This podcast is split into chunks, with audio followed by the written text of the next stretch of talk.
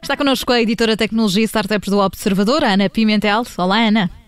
Olá, Ana Filipa. Ora, Boa semana. Obrigada. E hoje Oi. temos eh, mesmo de falar dessa proposta do Governo para tornar a app de, de rastreio à Covid-19 obrigatória, mas isto tem aqui gerado muita controvérsia na opinião pública. Oh, Ana, eu pedi-te que nos explicasse o que é que está aqui em causa exatamente. Claro, vamos a isso. Ah, ah, na verdade, Ana Filipe, isto até se explica de forma muito simples.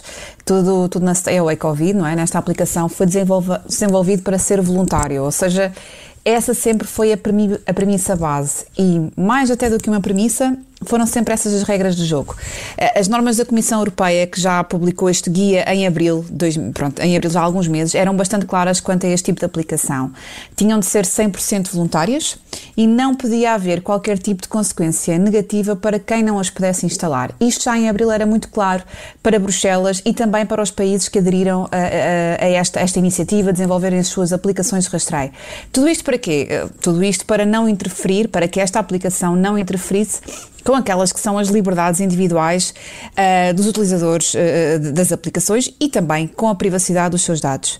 Além disto, além destas normas da Comissão Europeia, também a Apple e a Google, que se juntaram aqui, apesar de serem duas empresas concorrentes, juntaram-se aqui no início da pandemia com o objetivo de formar uma solução tecnológica que permitisse, no fundo, que os dois sistemas operativos, neste caso falamos do, do sistema operativo Android, uh, da, da, da, Google e o iOS uh, dos iPhone, uh, comunicassem entre si sem problemas. Ou seja, que um telemóvel Android conseguisse comunicar com um telemóvel um, com um iPhone sem que houvesse ruído, sem que houvesse interferência.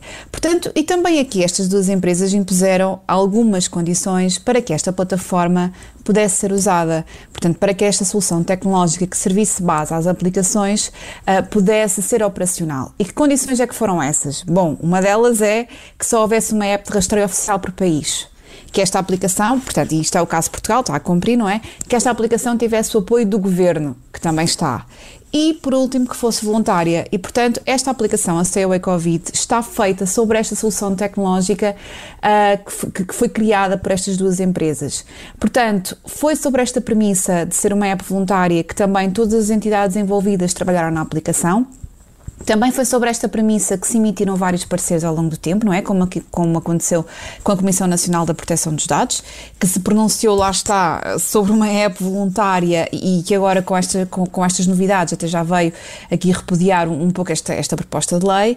Portanto, eh, na hora de olhar para esta opção, para esta opção do Governo, o que é que está aqui em causa, não é? Está em causa, eh, sobretudo, as liberdades individuais e o respeito pela privacidade dos dados dos utilizadores, que com esta novidade podem ficar aqui uh, podem ficar eh, fragilizadas. Ana, mas temos ouvido falar aqui uh, ao longo da, da, última semana em particular dos, dos efeitos, dos benefícios, dos malefícios desta aplicação, do uso desta aplicação, dessa questão que está a gerar muita polémica em torno do, do uso obrigatório. Mas agora, uh, vamos lá, explica-nos como se tivéssemos 10 anos. Afinal, como é que explica esta aplicação de que todos estamos a falar?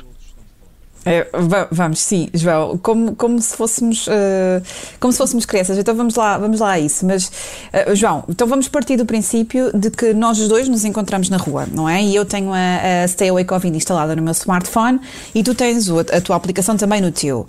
Se eu estiver a menos de 2 metros de ti a conversar durante mais de 15 minutos, os nossos smartphones vão comunicar entre si por Bluetooth, gerando depois um código, um código aleatório que é armazenado em cada uma das nossas apps. Portanto, a minha app armazena esse código, a tua app armazena também. Vai, é como se fosse uma espécie de código de barras digital que fica ali a registrar o nosso encontro, ok? Agora imagina que passar três dias eu teste positiva à, positiva à Covid-19 uh, e, e, quando vou, pronto, quando tenho este diagnóstico, quando vou ao médico ou um, um outro profissional de saúde, dá-me um outro código com 12 dígitos que eu tenho de inserir manualmente no meu smartphone. Portanto, outro código, estamos a falar de coisas diferentes. Eu agarro nesse código, agarro na aplicação e tenho de o inserir num prazo limite de 24 horas. Portanto, quando eu faço isto, quando eu insiro este, este código na aplicação, é como se este código fosse uma espécie de alerta vermelho, não é? Que entra na, na app e que depois vai enviar o, o código, uh, aquele, aquele código de barras do nosso encontro que te falei há pouco, para um sistema geral Onde, para um sistema geral onde estão os códigos destas aplicações. Ou seja, assim que eu aciono este alerta, um, este alerta vai ser emitido para um, uma espécie de servidor geral e vai, portanto, é a partir daqui que depois consegue, consegue avisar as outras aplicações. Como é que consegues avisar as outras aplicações? Porque duas vezes por dia estas aplicações vão a este sistema geral ver se estão a ser colocados lá alertas. Portanto, quando a tua aplicação for a este sistema geral e se deparar com este alerta provocado pela minha e comparar os códigos, os tais, os, essas tais espécie de código de barras digitais, vai perceber que há um match, portanto, vai perceber que há alguém infectado que esteve em contacto com, uh, com, com a tua aplicação. E quando se dá este match, portanto, quando estes códigos se encontram, uh, a tua aplicação vai te enviar um alerta, uma notificação, a dizer que estiveste em contacto com alguém infectado. Não diz quem é, não diz quando, porque não sabe. O que sabe é que houve dois códigos que coincidiram. Portanto, aqui também é importante deixar claro, não há nenhum dado pessoal que fique, que fique registado, mas é mais ou menos assim que a app funciona. Espero que tenhas entendido.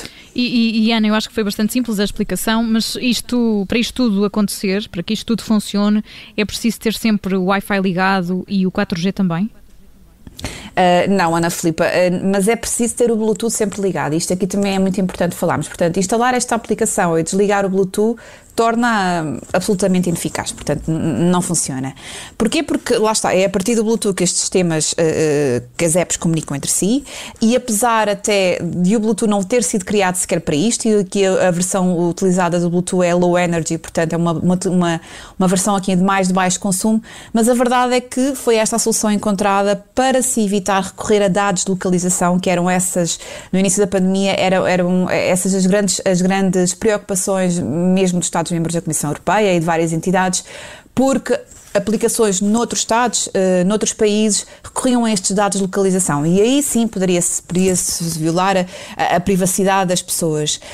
Um, sobre isto também há aqui uma nota que é importante fazer para esta altura, não é? Não é preciso ligar a localização do telefone. Uh, este, este, estas aplicações uh, comunicam entre si por Bluetooth, mas, por defeito, os sistemas operativos Android requerem a ativação da localização para ligar o Bluetooth.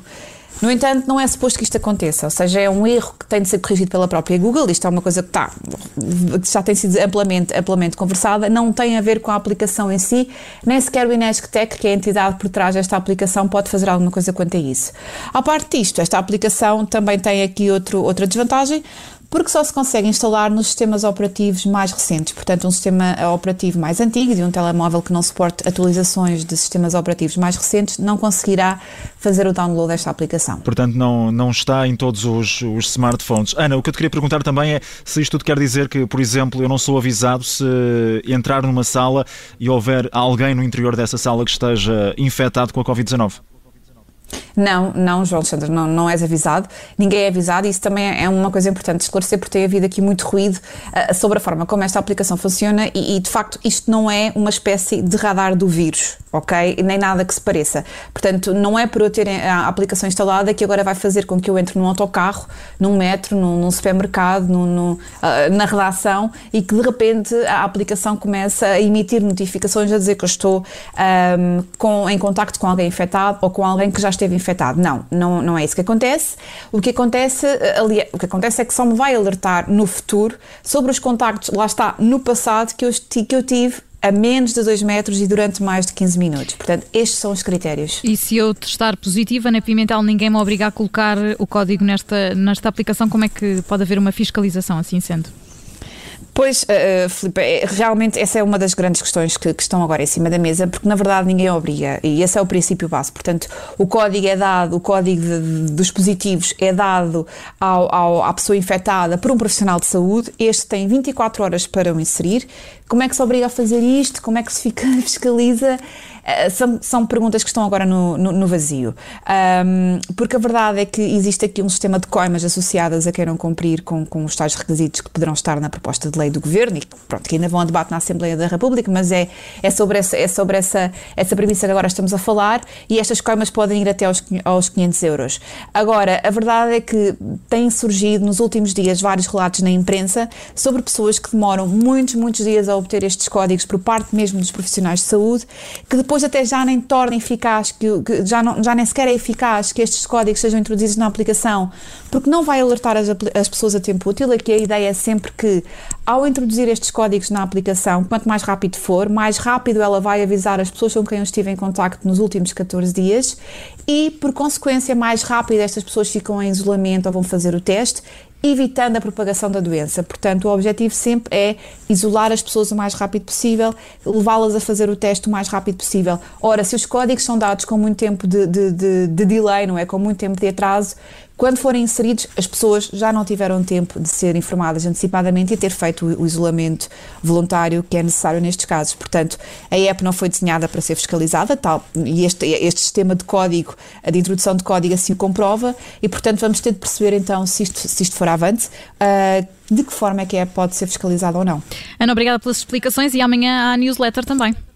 Claro, sempre. Terça-feira, dia de newsletter Mesmo startups. em isolamento, eh, pode receber a newsletter, isolamento, não é? Mesmo em isolamento, exatamente. Uh, recebem no, no, vosso telemóvel, que não precisa ter o Bluetooth ligado como a CEUA Covid, mas podem, mas podem ler, ler todas as novidades amanhã pelo final da tarde. Claro. Basta subscrever a newsletter no site do Observador. A Ana Pimentel é editora de Tecnologias e Startups do Observador e junta-se a nós sempre na app da vizinha. Até para a semana, Ana. Obrigada. Até para a semana. Deus, Ana.